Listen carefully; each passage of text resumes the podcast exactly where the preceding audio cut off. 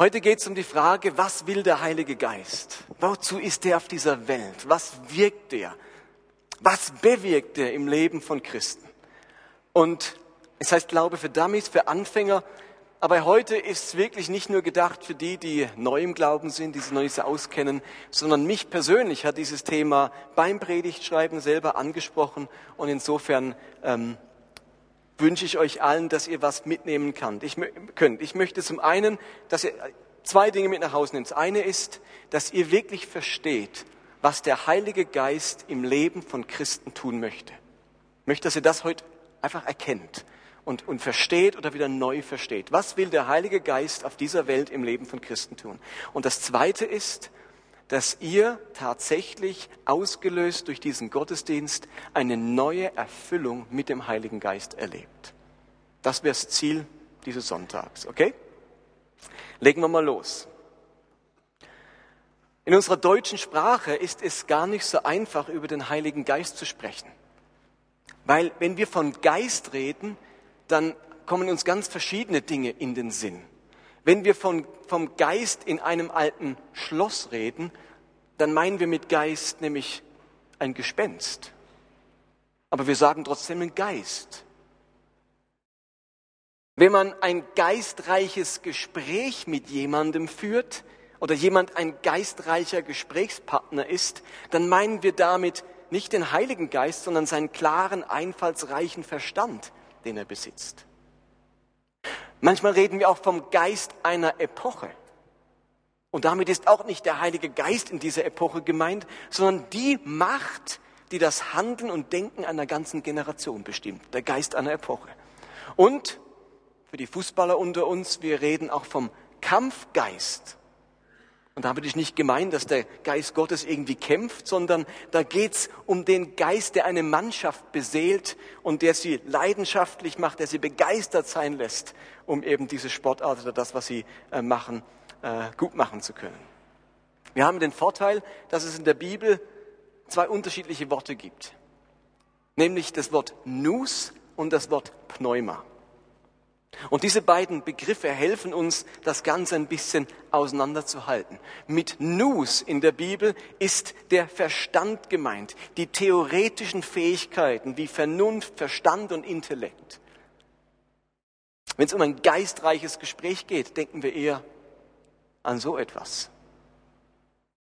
Wenn es aber um den Geist geht, dann benutzt die Bibel das Wort Pneuma. Und das ist in der Bibel immer wieder das dynamische Prinzip des Lebens. Da geht es darum, dass da in uns etwas ist, das Zentrum von Vitalität, Aktivität und von Leben. Und die Bibel gebraucht auch unterschiedliche Bilder für Verstand und Geist, für Nus und Pneuma. In der Bibel wird für den Verstand, für Nus, immer wieder das Bild vom Licht gebraucht. Licht, dass etwas verstanden wird, dass wie Licht auf eine Sache fällt. Ich kann sie verstehen, begreifen, analysieren. Ich schaue durch, ich blicke durch. Wenn wir von Licht die Rede ist, ist ganz oft der Verstand, das Nus gemeint. Wohingegen, wenn der Geist gemeint ist, hat die Bibel oft ein anderes Bild. Nämlich das Bild vom Wind und vom Wehen. Und dieser Wind, der uns hineinreißt in seine Bewegung, der uns mitnimmt in sein Leben. Und auch im Alten Testament wird ein Wort verwendet für Geist, und das ist das hebräische Wort Ruach. Und Ruach bezeichnet eben den Geist, aber andererseits ist auch das Wort für bewegte Luft, für Wind und für den menschlichen Atem. Also dieses Wehen, Wind, Geist, das ist so eine Gruppe und dann haben wir Verstand, oft mit dem Intellekt mit dem Bild vom Licht. Nun, jeder Mensch hat also einen Verstand, er hat Vernunft, er kann seine Umwelt erkennen, analysieren und sich Gedanken darüber machen. Aber jeder Mensch hat auch einen Geist, etwas, das ihn beseelt, das ihm Leben gibt, Energie, Wille und Kraft. Jeder Mensch hat einen Geist. Und nun lesen wir in der Bibel aber auch, dass nicht nur Menschen einen Geist haben, sondern dass Gott einen Geist hat. Gott hat einen Geist, den Geist Gottes. Und das macht ihn zum lebenden, zum lebendigen Gott. Und ihr müsst euch vorstellen, zur damaligen Zeit war Israel umgeben im Alten Testament von Völkern, deren Götter hauptsächlich Statuen waren aus Ton, Stein, Holz oder Metall. Die Götter der Völker um Israel herum, das waren einfach Statuen. Die haben sich nie bewegt, es sei denn irgendwie hat sie umgeweht. Aber das war tote Materie, Gold oder Marmor oder sonst irgendetwas. Und die Israeliten, die haben immer betont, unser Gott, der ist innen drin nicht hohl, der ist nicht aus massivem Stein, der lebt, der hat einen Geist und dieser Geist wirkt. Und so kann der Psalmist zum Beispiel im Psalm 115 schreiben, warum dürfen die anderen Völker sagen, wo ist denn ihr Gott? Das war übrigens das Problem. Alle anderen Völker, die haben ihre Götter lokalisieren können. Da drüben ist seine Statue und da ist sein Tempel. Unser Gott ist da. Wo ist denn euer Gott? Die Juden hatten nämlich kein Bild von Gott, keine Statue, nichts Geschnitztes, nichts. Die anderen Völker haben die Juden als Atheisten beschimpft. Ihr seid Atheisten, ihr glaubt nicht an Gott, weil wo ist euer Gott? Zeigt uns wo. Unseren könnt ihr sehen. Hier steht Apollo, hier steht Diana, hier steht der und jene Gott. Ihr habt gar keine Götter. Wo ist denn das Bild? Und dann, deswegen sagt der Psalmist, warum dürfen die anderen Völker sagen, wo ist denn ihr Gott? Unser Gott ist im Himmel und alles, was er will, das tut er auch. Doch ihre Götter sind nur Figuren aus Silber und Gold von Menschenhänden gemacht. Sie haben einen Mund, aber reden können sie nicht. Augen haben sie, doch können sie nicht sehen. Mit ihren Ohren hören sie nicht und mit ihren Nasen riechen sie nichts. Ihre Hände können nicht greifen, mit ihren Füßen gehen sie nicht. Aus ihren Kehlen kommt kein einziger Laut. Genauso starr und tot sollen alle werden, die diese Götzen schufen und auch alle, die solche Götzen, die, die, die solchen Götzen vertrauen. Ihr Israeliten, vertraut dem Herrn. Er allein gibt euch Hilfe und Schutz. Der Gott Israels ist ein lebendiger Gott. Er ist innen nicht hohl, er ist nicht tot, sondern er hat einen Geist. Er lebt, er ist lebendig und kann wirken, was er will. Also wir Menschen haben einen Geist, Gott hat einen Geist. Und im Gottesdienstteam, als wir die Predigt durchgesprochen haben und überlegt, was wir so machen, da kam die Frage auf, aber, und ich möchte auf die eben nicht eingehen heute, die ist zu komplex, nämlich die Frage der Trinität. Es gibt Gott, es gibt den Vater, den Sohn, den Heiligen Geist. Gibt es jetzt drei Götter oder einen? Wenn ich in den Himmel komme, muss ich dreimal Hallo sagen. Hallo Vater, Hallo Sohn, Hallo Heiliger Geist. Ähm, oder nur einmal? Oder das ist eine Frage, die seit 2000 Jahren Menschen beschäftigt.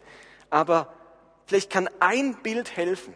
Die Kirchenväter haben lang rumgestritten, wie das genau ist. Und was sie alle gesagt haben, ist, Gott ist, hat ein Wesen, aber mehrere Naturen. Gott offenbart sich unterschiedlich. Er offenbart sich als Vater, er offenbart sich als Sohn und er offenbart sich als Geist. Aber es ist nur einer. Und man kann das vielleicht, jedes Beispiel hinkt, aber man sich so vorstellen, nehmt mal den Stoff Wasser. Wasser ist immer die gleiche Substanz, nämlich chemisch zweimal Wasserstoff und einmal Sauerstoff, H2O. Also chemisch ist Wasser immer die gleiche Substanz, nämlich H2O. Wenn es nicht H2O ist, sondern H2O2, dann bringt es bitte nicht. Wasser ist immer H2O, immer die gleiche Substanz. Aber Wasser gibt es in verschiedenen Erscheinungsformen. Es erscheint uns flüssig und dann ist es Wasser. Es erscheint uns gasförmig und dann ist es auch Wasser, aber Wasserdampf. Und es erscheint fest und dann ist es Eis. Aber es ist immer H2O. Es ist immer die gleiche Substanz. Aber wir erleben es unterschiedlich. Das Eis ist kalt, der Wasserdampf ist heiß, das Wasser macht nass, wir erleben dieses H2O unterschiedlich. Gott ist eine Substanz, es ist immer Gott. Wo Gott draufsteht, steckt auch Gott drin, sozusagen. Aber wir erleben ihn unterschiedlich. Wir erleben ihn väterlich als den Schöpfer, wir erleben ihn erlösend als den Sohn, wir erleben ihn bevollmächtigend und verändernd als den Geist. Aber es ist immer derselbe. Okay? Länger können wir das nicht ausführen, aber so kurz zu der Frage, wie verhalten die sich zueinander? Der Frage, der ich heute nachgehen möchte, ist, wie wirkt der Heilige Geist im Leben eines Christen? Und wenn wir das Neue Testament lesen, dann wird deutlich, dass der Geist Gottes in zweifacher Weise in unserem Leben handelt. Und die zwei Dinge schauen wir uns an. Nämlich zum einen lässt uns der Heilige Geist teilhaben am Wesen und am Charakter Gottes. Und zum anderen lässt uns der Heilige Geist teilhaben am Wirken und am Handeln Gottes. Das sind die zwei wichtigen Dinge. Steigen wir ein mit dem ersten. Teilhabe am Wesen Gottes. Über diesen Bereich haben wir bereits drei Sonntage gesprochen. Der Heilige Geist wirkt so in unserem Leben, dass etwas vom Wesen und vom Charakter Gottes in unserem Leben sichtbar wird. Wir bekommen durch den Heiligen Geist Anteil am Wesen, am Charakter, an den Eigenschaften Gottes. Der Heilige Geist überführt uns erstmal von Schuld. Wir sind noch gar nicht gläubig. Er zeigt uns, wer wir sind, wer Gott ist und bringt uns an den Punkt, wo wir umkehren und unser Leben Gott anvertrauen. Und dann schenkt uns der Heilige Geist die Wiedergeburt. Darüber haben wir jetzt letzten Sonntag, vorletzten Sonntag gesprochen. Er schenkt uns Wiedergeburt. Und ich definiere es nochmal, Wiedergeburt ist Gottes großes Geschenk, durch das der Heilige Geist Menschen vollständig erneuert, sie zu seinen Kindern macht und ihnen ewiges Leben schenkt. Also das ist die eine große Sache. Der Heilige Geist lässt Gottes Wesen und Gottes Charakter in meinem Leben sichtbar werden. Und das ist etwas ganz Großartiges, dass mein Leben Anteil bekommt am heiligen, vollkommenen Wesen Gottes. Gott behält sein Wesen, seine Eigenschaften nicht für sich selbst, sondern er gießt sie in unser Leben hinein, in dem Moment, wo wir gläubig werden und wiedergeboren werden. Er gestaltet uns um in sein Bild. Er legt seine Tugenden, seine Eigenschaften in uns hinein. Mein Denken kann sich verändern und die Sicht Gottes der Dinge bekommen. All das bewirkt der Heilige Geist in unserem Leben. Und aus dem Grund schreibt zum Beispiel Paulus im Titusbrief, durch das Bad der Wiedergeburt hat er den Schmutz der Sünde von uns abgewaschen und hat uns zu neuen Menschen gemacht. Das ist durch die erneuernde Kraft des Heiligen Geistes geschehen. Also das ist eine Sache, die der Heilige Geist wirkt. Er erneuert uns und wir werden neue, veränderte Menschen und etwas von diesem Wesen Gottes fängt an, in uns sichtbar zu werden. Und im Korintherbrief sagt Paulus, 2. Korinther 3, Vers 18, und der Geist des Herrn wirkt in uns, sodass wir ihm immer ähnlicher werden und immer stärker seine Herrlichkeit widerspiegeln. Der Geist Gottes ist ganz wichtig in unserem Leben. Ohne den geht's gar nicht. Der muss in uns wirken, weil er uns Gott immer ähnlicher werden lässt und wir dadurch Gottes Herrlichkeit widerspiegeln. Gott teilt seine Herrlichkeit. Er sagt nicht, ich bin der einzig Herrliche und niemand sonst, sondern er teilt seine Herrlichkeit mit uns. Der Geist Gottes bringt etwas von der Herrlichkeit Gottes in unser Leben und wir strahlen diese Herrlichkeit Gottes durch unser Leben aus. Und deswegen kann man eben sagen, wir bekommen Anteil am Wesen und am Charakter und an der Herrlichkeit Gottes durch den Heiligen Geist. Und dieses Wirken des Heiligen Geistes, dass er uns eben verwandelt, das geschieht unser ganzes Leben lang. Mein Leben lang wirkt dieser Geist Gottes in mir. Mein Leben lang überführt er mich von Sünde und von den Unzulänglichkeiten meines alten Wesens.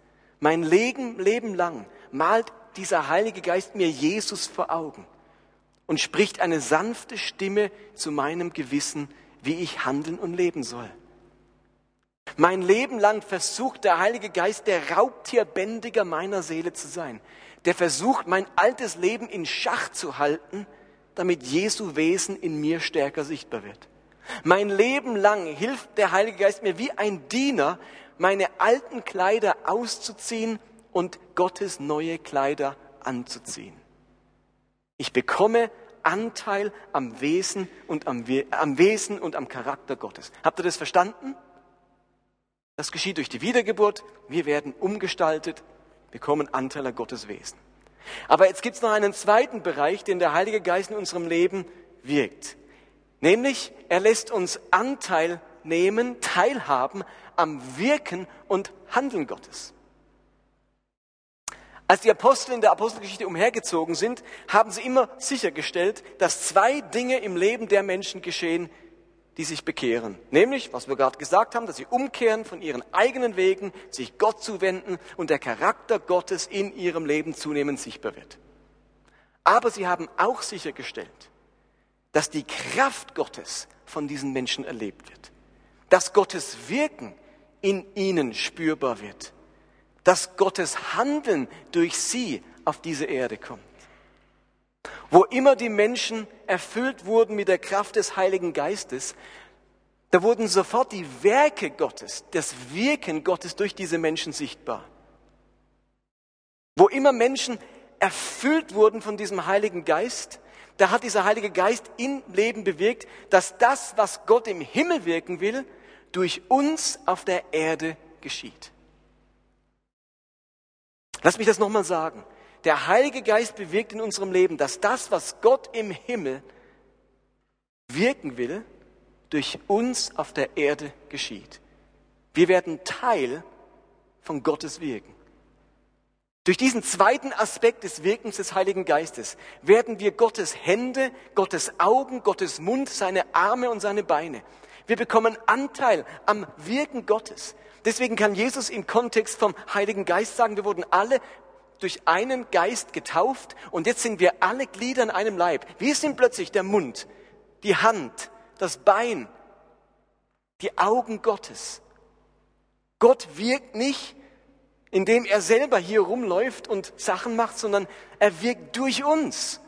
Wir haben Teil am Wirken Gottes. Er sagt sozusagen im Himmel, ich möchte das tun. Ich möchte diesen Kranken heilen. Und dann macht es nicht selber, sondern dann macht es durch uns der Heilige Geist erfüllt uns mit dieser Fähigkeit, mit dieser Vollmacht, dass wir Teil werden vom Wirken Gottes, was er tun möchte. Dein Wille geschehe wie im Himmel, so auf Erden. Und wir sind diejenigen, die das auf Erden tun, weil wir Anteil am Wirken Gottes bekommen. Wenn der Heilige Geist uns erfüllt, dann bekommen wir eben Anteil an der Lebendigkeit Gottes. Dann fließt Gottes Leben durch uns. Dann handelt Gott durch uns. Dann sind wir plötzlich Gottes Werkzeuge, Botschafter, Zeugen und Gesandte. Und deswegen hat Jesus in Bezug auf die Geistestaufe gesagt, wenn der Heilige Geist auf euch kommt, Apostelgeschichte 1, werdet ihr mit seiner Kraft ausgerüstet werden und das wird euch dazu befähigen, meine Zeugen zu sein. Wir werden plötzlich Angestellte des Heiligen Geistes, Handlanger Gottes. Also, um das nochmal klar zu machen. Wenn die Bibel das Anteil bekommen am Wesen und am Charakter Gottes Wiedergeburt nennt, dann nennt sie das Anteil bekommen am Wirken und Handeln Gottes Geistestaufe. Okay? Das Anteil bekommen am Wesen, am Sein, am Charakter Gottes, an seiner Liebe, seiner Freundlichkeit, seiner Geduld. Das nennt die Bibel Wiedergeburt. Anteil bekommen an der Kraft Gottes, an seinem Leben, an seinem Wirken, an seinem Handeln, an seinem Retten, an seinem Befreien. Das nennt die Bibel Geistestaufe. Und Christen brauchen beides in ihrem Leben. Niemand kann sagen, ja, Hauptsache ich werde so wunderschön heilig. Und in mir ist Christus zu sehen. Es braucht doch immer das andere. Gott sagt, es langt nicht, wenn du nur so ein wunderbares Wesen bekommst, wenn du in deiner Selbstveredelung wächst. Du wirst auch mein Werkzeug, du wirst mein Gesandter. Ich will dich mit meinem Heiligen Geist auch ausrüsten, dass du meine Werke tust auf dieser Welt. Lasst uns ein paar Beispiele aus dem Neuen Testament anschauen. Wenn wir uns die, heute habe ich meine dicke Bibel dabei, das staunt ihr. Denkt ihr, was hat der heute vor mit so einem Schlachtschiff? Die Taufe im Heiligen Geist hat sich bekanntlicherweise wann abgespielt? An Pfingsten. An Pfingsten erleben die Apostel ihre Geistestaufe. Jesus kündigt dieses Pfingsten an, indem er sagt, Apostelgeschichte 1, Vers 9, Johannes hat mit Wasser getauft, doch schon in wenigen Tagen werdet ihr mit dem Heiligen Geist getauft werden. Diesen Satz sprach Jesus bei seiner Himmelfahrt. Jetzt kommt noch mal ein kleines Quiz. Wie viele Tage nach Ostern war die Himmelfahrt? 40, sehr gut. Wie viele Tage nach der Himmelfahrt war dann Pfingsten? Zehn, jawohl. Denn 40 und 10 gibt 50 und Pfingsten, Pentekoste heißt 50. Also nach 50 Tagen seit Ostern war dann Pfingsten. Also zehn Tage nachdem Jesus gesagt hat, ihr werdet in nicht vielen Tagen mit dem Heiligen Geist erfüllt werden, spielt sich Pfingsten ab. Und das Spannende ist, dieses Pfingstfest kommt alle werden, sie wurden alle voll des Heiligen Geistes und fingen an zu reden in anderen Sprachen, wie der Geist ihnen gab auszusprechen. Die werden erfüllt und zack, sofort sind sie Instrumente Gottes. Sie fangen an zu reden in einer ihnen völlig unbekannten Sprache, dass die Menschen, die dort waren, alle zum Pfingstfest, mussten sich alle Juden aus aller Welt versammeln. Deswegen waren auch die ganzen Juden in der Diaspora, in der Zerstreuung, alle in Jerusalem. Also, und natürlich haben die, die Juden, die in, in Ägypten aufgewachsen sind, Ägyptisch gesprochen und nicht Hebräisch oder nicht so gut. Das war ihre Muttersprache Ägyptisch. Und plötzlich haben die alle die Apostel verstehen können. Sie waren sofort Botschafter und Zeugen. Und wenn man sich dann die erste Gemeinde anschaut, dann fällt auf in Apostel 2, dass eben beides passiert ist. Da lesen wir, alle, die gläubig geworden waren, waren beieinander und hatten alle Dinge gemeinsam. Auch verkauften sie Güter und Habe und teilten sie aus unter alle, je nachdem einer in Not war. Und sie waren täglich und äh, stets beieinander einmütig im Tempel, nahmen die Speise mit Freude und reinem Herzen, lobten Gott und hatten Gunst beim ganzen Volk. Was ist hier spürbar? Diese Jünger haben Anteil am Wesen Gottes bekommen. Und sie haben sich geliebt, geteilt, sie waren nicht mehr geizig, sie waren nicht mehr neidisch, sie haben sich verschenkt. Der Heilige Geist hat sie Anteil nehmen lassen, Anteil bekommen lassen am Wesen und am Charakter Gottes. Und die Menschen haben das gesehen und gesagt, sorry, das, da können wir nichts dagegen sagen. So wie die sich verhalten, so liebevoll, so einmütig, da ist Gott am Werk. Und dann vergehen ein paar Tage, Apostel 3, Petrus und Johannes gehen zum Tempel das Wesen Gottes hat es auf sie abgefärbt und sie wollen beten. Und an der Tür des Tempels sehen sie einen Bettler, einen Gelähmten. Und jetzt passiert das andere. Jetzt sind sie nicht nur nett und sagen, ach du armer Bettler, Jesus hat dich so lieb und wir haben dich lieb, komm, lass dich knuddeln und dann nehmen sie in den Arm und, und, ähm, und geben ihm einen Kuss wie Franz von Assisi und das wäre Versteht ihr, was ich meine? Das wäre Anteil am, am, Wesen Gottes. Das, das, das haben sie gemacht, aber sie haben auch Anteil gehabt am Wirken Gottes. Und deswegen kann Petrus sagen, er sieht den Bettler, der richtet sich auf und denkt, jetzt fällt eine Münze in meinen Hut. Petrus aber sprach, Silber und Gold habe ich nicht. Was ich aber habe, das gebe ich dir. Im Namen Jesu Christi von Nazareth steh auf und wandle. Und griff ihn bei der rechten Hand und richtete ihn auf. Sofort standen seine Füße und Knöchel fest und er sprang auf, konnte gehen und stehen und ging mit ihnen in den Tempel, wandelte und sprang und lobte Gott. Die hatten auch Anteil am Wirken Gottes. Petrus kann so knallhart sagen, Silber und Gold haben wir nicht, aber was ich habe, versteht ihr, was ich habe, nicht ich wünschte, ich hätte es oder vielleicht schenkt's dir Gott. Der sagt, was ich habe, gebe ich dir. Ich habe nämlich Anteil an der Kraft und am Wirken Gottes.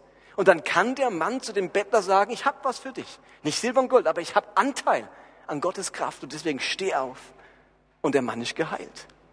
Gerade eben noch hat man gesehen, wie sie alle Anteil haben am Wesen Gottes und sich so lieben und teilen. Und jetzt sehen wir, wie sie auch Anteil haben am Handeln Gottes.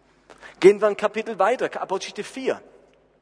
Die Gemeinde wird massiv bedroht. Pilatus, die hohen Priester haben vor, nicht nur nachdem sie Jesus ähm, getötet haben, jetzt auch die Gemeinde auszurotten.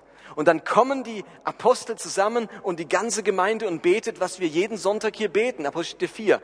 Gib deinen Knechten, sie an ihr drohen, sie an ihr drohen, Herr, wie der Pilatus und die Hohepriester gegen uns drohen und wüten. Und gib deinen Knechten mit aller Kühnheit zu reden dein Wort und strecke deine Hand aus, damit Heilungen und Zeichen und Wunder geschehen durch den Namen deines heiligen Knechtes Jesus. Also sie sagen, Gott, was wir jetzt brauchen, ist Anteil an deinem Wirken auf dieser Welt. Das sind das sind Ganoven unterwegs, die wollen uns ausrotten, die wollen dir widerstehen. Jetzt muss gehandelt werden, jetzt muss Kraft her. Schenk das deinen Knechten, schenk uns Anteil an der Kraft Gottes. Und was passiert? Was passiert jetzt? Als sie gebetet hatten, erbebte die Stätte, wo sie versammelt waren, und sie wurden alle des Heiligen Geistes voll und reden das Wort Gottes mit Freimut. Wenn man also Anteil will am Wirken und am Handeln Gottes, dann muss man voll Heiligen Geistes werden. Das ist dort geschehen. Die beten drum und Gott antwortet und füllt sie alle mit dieser Kraft des Heiligen Geistes. Und jetzt gehen wir nur zum nächsten Vers. Es war gerade Vers 31, Vers 32. Sofort wieder der Wechsel.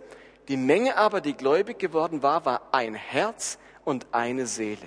Auch nicht einer sagte von seinen Gütern, dass sie sein wären, sondern es war ihnen alles gemeinsam. Hier haben wir wieder den anderen Aspekt. Sie hatten alle Anteil an dieser Liebe und am Wesen und am Charakter Gottes. Okay? Also ich könnte jetzt durch die ganze Apostelgeschichte gehen und diesen Punkt verdeutlichen. Vielleicht eine, eine spannende Geschichte noch. Stephanus, einer der zwölf, sieben Almosen, die Diakonen der alten Gemeinde. Ein Stephanus läuft irgendwo auf einer Straße entlang und da kommt eine Kutsche vorbei. In der Kutsche sitzt der Schatzmeister Äthiopiens. Und hat man gleich gemerkt, dass da eine Karawane und Kamele und der ist da nicht äh, irgendwie per Anhalter nach Jerusalem, versteht ihr? Das war der, die rechte Hand der Königin von Äthiopien. Und Philippus sieht das und plötzlich hört er eine Stimme, die ihm sagt, geh zu dem Wagen und hol dir ein Autogramm. nee, das war es natürlich nicht. geh zu dem Wagen. Und dieser Philippus geht hin und hört, wie dieser Schatzmeister aus der Jesaja-Rolle liest. Der war wohl ein äthiopischer Mann, der es zum Judentum gefunden hat, wie auch immer.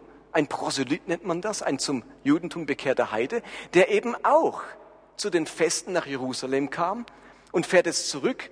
Und weil er Geld hatte, konnte er sich eine Jesaja-Rolle schreiben lassen, als ähm, Roman auf dem Rückweg oder wie auch immer. Und das liest er denn und da fragt Philippus ihn so, übrigens, checkst du, was du liest? Da sagt er, ehrlich gesagt, überhaupt nicht. Das müsste mir jemand erklären. Und dann erklärt dieser Philippus diesem Schatzmeister, was er da liest. Er, er, macht ihm Jesus verständlich, dass die ganzen Verheißungen auf Jesus gemünzt sind, dass er der Messias war. Der Kämmerer wird überführt, lässt, kommt an einem, an, einem, an einem Baggersee vorbei und sagt, du, da ist Wasser, komm, gleich taufen. Sagt der Philippus, ja logisch, gleich taufen, zack, wird er getauft. Und äh, dann fährt er weiter nach Äthiopien, bringt die Botschaft des Messias nach Äthiopien. Dieser Philippus war in dem Moment, hatte Anteil am Wirken Gottes. Im Himmel gab es einen Plan und der Plan hieß, der Schatzmeister Äthiopiens soll zum Messias finden. Das war der Plan im Himmel. Und damit dieser Plan geschehen kann, musste jemand Anteil bekommen am Wirken Gottes, das er vorhatte. Und das war in dem Moment Philippus. Der hat gehört, der war erfüllt vom Heiligen Geist, heißt auch vorher Apostel 6, der war voll Heiligen Geistes und konnte jetzt Werkzeug sein in den Händen Gottes und so einen Mann zu Christus führen. Christen sollten im Neuen Testament immer beides erleben. Wiedergeburt, teilbekommen am Wesen Gottes und Geistestaufe, teilbekommen am Handeln und Wirken Gottes. Auf der nächsten Folie seht ihr nochmal was Wichtiges. Durch die Wiedergeburt, wieder, nicht Geburt, Geburt bekomme ich Anteil am Wesen Gottes und der Heilige Geist lässt Früchte in meinem Leben wachsen.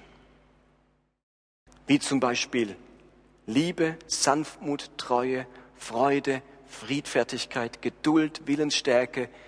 Also durch die Wiedergeburt, durch das Anteilnehmen am Wesen Gottes wachsen Früchte des Geistes in meinem Leben. Durch die Geistestaufe bekomme ich Anteil am Wirken Gottes und der Heilige Geist lässt Hallo? Gaben in meinem Leben wachsen. Geistesgaben, Geistesfrüchte und Geistesgaben. Dinge wie Sprachenrede, Prophetie, Heilung, Seelsorge, Leitungsgaben, evangelistische Gaben, Weisheit und vieles mehr. Und wer mehr über diese Gaben erfahren will, sollte nicht nur wegen dem drohenden Quiz, sondern auch wegen dem Thema nächsten Sonntag da sein, denn der Michel wird über Geistesgaben sprechen. Geistesgaben für Anfänger. Beide Wirkungsweisen des Heiligen Geistes bringen aber auch eine Verantwortung in mein Leben. Versteht ihr? Beides will der Heilige Geist wirken und beides bringt für mich eine Verantwortung, wenn ich als Christ leben möchte. Es ist nämlich meine Entscheidung, ob das Wesen Gottes und das Wirken Gottes durch mich wirklich, äh, Entschuldigung, ob das Wesen Gottes und der Charakter Gottes durch mich wirklich sichtbar wird. Ich kann wieder meine alten Kleider anziehen. Ich kann wieder in meine alten Gewohnheiten und Sünden zurückfallen. Ich kann mich gehen lassen und die Geistesfrüchte in mir wachsen eben nicht. Das ist kein Automatismus. Es ist meine Entscheidung, ob diese Art des Wirkens des Geistes, nämlich dass ich immer mehr den Charakter Gottes in mir entwickle, ob das wirklich stattfindet. Ich kann jeden Morgen neu entscheiden, heute mache ich es wie immer, meine alten sündigen Gewohnheiten. Oder ich gebe diesem Geist Gottes Raum und ich bin heute nicht schlecht gelaunt, sondern liebevoll. Ich bin heute nicht mürrisch, sondern wohlgelaunt. Ich tue heute nicht schimpfen, sondern loben. Er sagt, das kannst du einfach so entscheiden. Augenblick mal, da steht einer, der wartet nur darauf, dass ich die Entscheidung treffe. Der wartet nur darauf, mir Teil, Anteil zu geben am Wesen Gottes. Ich entscheide nichts, wo keine Substanz dahinter ist. Aber ich habe genauso eine Entscheidung zu treffen, ob das Wirken und Handeln Gottes durch mein Leben auf dieser Welt sichtbar wird. Stelle ich mich Gott zur Verfügung? Darf Gott mich gebrauchen, jederzeit, an jedem Ort? Oder genieße ich meine Erlösung vor allem für mich und für mein persönliches Wohlergehen? Vergrabe ich meine Talente, meine Gaben, anstatt mit ihnen zu wuchern? Auch da muss ich eine Entscheidung treffen. Und ihr Lieben, während ich vor ein paar Wochen diese Predigt geschrieben habe, hat während dem Predigtschreiben Gott sehr zu meinem Herzen geredet. Und mir wurde irgendwie bewusst, ich bin in den vergangenen fünf Jahren auf so manchen Bereichen echt so durch die Hölle gegangen. Ich musste Schwieriges erleben, herbe Enttäuschung hinnehmen, Rückschläge verkraften, mit meiner eigenen Unzulänglichkeit konfrontiert, Zerbruch erleben, in vielen verschiedenen Lebensbereichen. Und ich habe mich in diesen fünf Jahren darum bemüht, in meinem Herzen nicht schlapp zu machen, weiterhin Anteil zu haben am Wesen und am Charakter Gottes, nicht zu verbittern, zu verzeihen, weiterhin verantwortungsvoll zu leben, nicht zu sagen, es ist mir alles egal, jetzt mache ich, was ich will meinen Glauben zu halten, Gottes Herrlichkeit nicht in den Schmutz zu ziehen. Und das war für mich ein ganz starkes Ringen. Ich möchte mich trotzdem bewähren als Christ, trotz all der Schwierigkeiten. Aber ich musste feststellen, dass ich bei allem Bemühen um die Teilhabe am Wesen Gottes und die bleibende Teilhabe am Wesen Gottes inzwischen zu wenig Anteil habe am Wirken und Handeln Gottes. Und da fehlt etwas im Leben. Zu wenig von seiner Kraft erfahre und mich zu selten als Instrument erlebe, durch das Gottes Reich auf dieser Welt gebaut wird. Und ich habe richtig Sehnsucht danach. Ich möchte in meinem Alltag wieder erleben, dass ich Gottes Hand oder Gottes Mund sein darf. Wieder damit rechnen, dass Gott mich gebraucht in ganz alltäglichen Situationen. Dass er mir ein Wort der Ermutigung schenkt von einem fremden Menschen, den ich beim Einkaufen treffe. Ich kann einfach einkaufen und dabei vor allem das Wesen Gottes repräsentieren. Sprich, ich scheiß nicht die Verkäuferin, indem, wenn sie mir zu viel rausgibt. Ich rempel niemand von hinten an, dass er schneller macht. Ich sag nicht, da ist dieser blöde Zicke, die da vorne irgendwo sitzt. Also ich versuche mich anständig zu benehmen, Anteil am Wesen Gottes zu haben. Aber wisst ihr was? Vielleicht hat der Himmel einen Plan. Im Penny, wo ich immer einkaufen gehe. Jetzt habe ich es verraten. Und der Himmel hat einen Plan, dass er zur gleichen Zeit wie mich einen Menschen hinschickt, der dringend ein Wort der Ermutigung bräuchte. Weil er vielleicht sonst in seiner Seele schlapp macht, weil er Hilfe braucht, weil er Erlösung braucht oder sonst irgendetwas. Und dann reicht es nicht, wenn ich nur ein gottesmäßiger, Jesusmäßiger Einkäufer bin, der vom Wesen her anständig ist. Gott braucht auch andere Typen in diesem Einkaufszentrum, die von ihm hören, die auf den Impuls reagieren, zu jemand hingehen und das Unmögliche tun, nämlich das und das habe ich nicht, aber was ich habe, gebe ich dir. Ein Wort der Ermutigung oder sonst irgendetwas. Ich wünsche mir, dass er mich gebraucht, einen Freund zu heilen, für den ich bete. Und nicht nur Worte der Freundlichkeit zu ihm spreche. Nicht nur sage, du, ich wünsche dir gute Besserung und ich schicke ihm ein ganz liebes Kärtchen. Hey, das ist Anteil am Wesen Gottes. Wenn man auch nicht Anteil am Wesen Gottes hat, dann kümmere ich mich gar nicht. Dann ist mir scheißegal, ob der krank ist. Versteht ihr? Anteil am Wesen Gottes heißt, die Not des anderen betrifft mich und ich reagiere positiv und freundlich und nehme Anteil an seiner Not. Aber das reicht nicht. Ich will auch Anteil haben am Wirken Gottes und dem Freund nicht nur eine, eine, Besserungskarte schicken, sondern zu ihm hingehen, die Hände auflegen und erleben, dass es besser mit ihm wird. Ich wünsche mir, dass ich seine Worte sprechen darf, wenn ich meinem Bekannten von meinem Glauben erzähle und ihn zu Christus führe und nicht nur eine nette, geistreiche Diskussion mit ihm habe. Ich wünsche mir, dass ich Mächte der Finsternis binden kann, die einen Menschen im eisernen Griff der Angst und der Depression haben und ihn nicht nur, und das ist ganz wichtig, in, in der Klinik besuche. Das Wesen Gottes bewirkt, dass ich ihn besuche und der Mensch mir nicht egal ist. Das Wirken Gottes bewirkt, dass ich vielleicht sein Instrument bin, dass er von den Klauen der Finsternis befreit wird. Wenn in dem Fall das die Finsternis ist, weiß man nicht, aber ich will zumindest Werkzeug sein. Ich möchte Anteil haben am Wesen Gottes und in sein Bild verwandelt werden, aber ich möchte auch wieder Anteil haben am Wirken und Handeln Gottes und ihm von Tag und Tag für Tag von ihm gebraucht werden.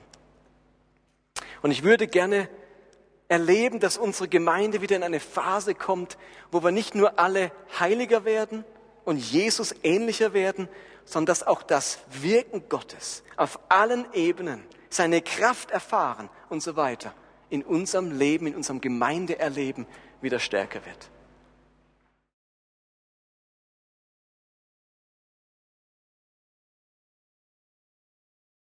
Und die Frage ist nun, wie kommen wir dahin? Wie kommen wir dahin, dass wir wieder mehr vom Wirken Gottes erleben? Wisst ihr, was das Tolle ist? So wie ich zum Wesen Gottes komme, komme ich auch zum Wirken Gottes. Ich kann nämlich selber gar nicht viel beitragen. Es ist ein Geschenk. Es ist nicht ein Verdienst. Wie haben wir den Anteil bekommen am Wesen Gottes? Wie, wie wurden wir denn wiedergeboren? Wir haben uns danach ausgestreckt.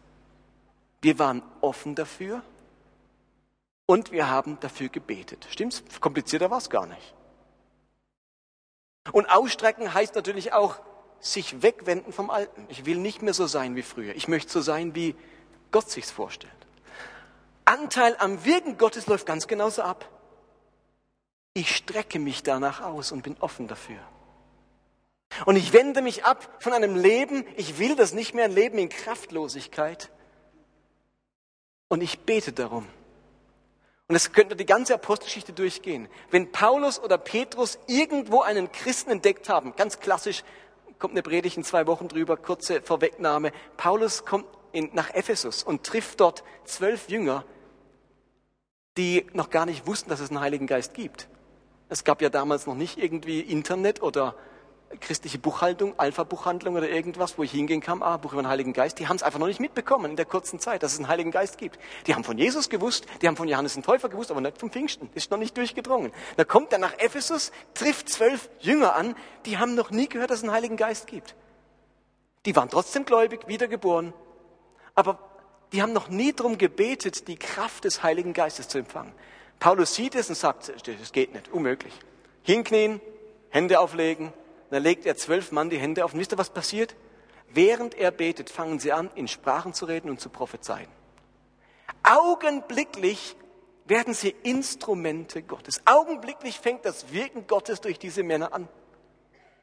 Sie haben darum gebetet, jemand hat ihnen die Hände aufgelegt. Und das wollen wir heute und morgen auch machen. Halt, eins muss ich noch sagen.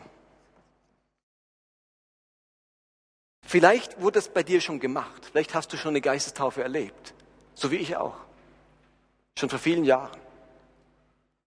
Aber die Bibel spricht auch davon, dass man den Geist Gottes dämpfen oder betrüben kann. Und wenn ich mich zu lange, wie vielleicht ich, nicht um diese Seite gekümmert habe, wenn ich mich vor allem darum bemüht habe, Jesus, ich will dein Wesen haben, dein Charakter, aber das andere aus irgendwelchen Gründen, aus Ängsten oder schlechten Erfahrungen zur Seite lasse, kann sein, dass ich diesen Bereich des Heiligen Geistes dämpfe abdämpfe, abmildere, zur Seite schiebe. Und das kann passieren. Und in dem Moment muss man sagen, halt, dann bin ich wieder ein Dummy im Glauben, dann bin ich wieder ein Anfänger in dem Bereich und muss ganz neu kommen und sagen, Herr, Hier bin ich wieder, ich bin wieder offen, ich bin wieder sehnsüchtig und ich möchte wieder Gebet. Und vielleicht ist das dein Zustand heute Abend. Vielleicht brauchst du das zum allerersten Mal. Du denkst auch, das habe ich noch nie gehört, Heiliger Geist, das habe ich noch nie so gehört. Äh, das erste Mal, wie in Ephesus. Oder du merkst, ich habe das Zeug gedämpft, das war kein Thema mehr in meinem Leben. Ich habe das irgendwie vernachlässigt. Und dann brauchst auch du wieder Gebet und Sehnsucht und ein Ausstrecken danach.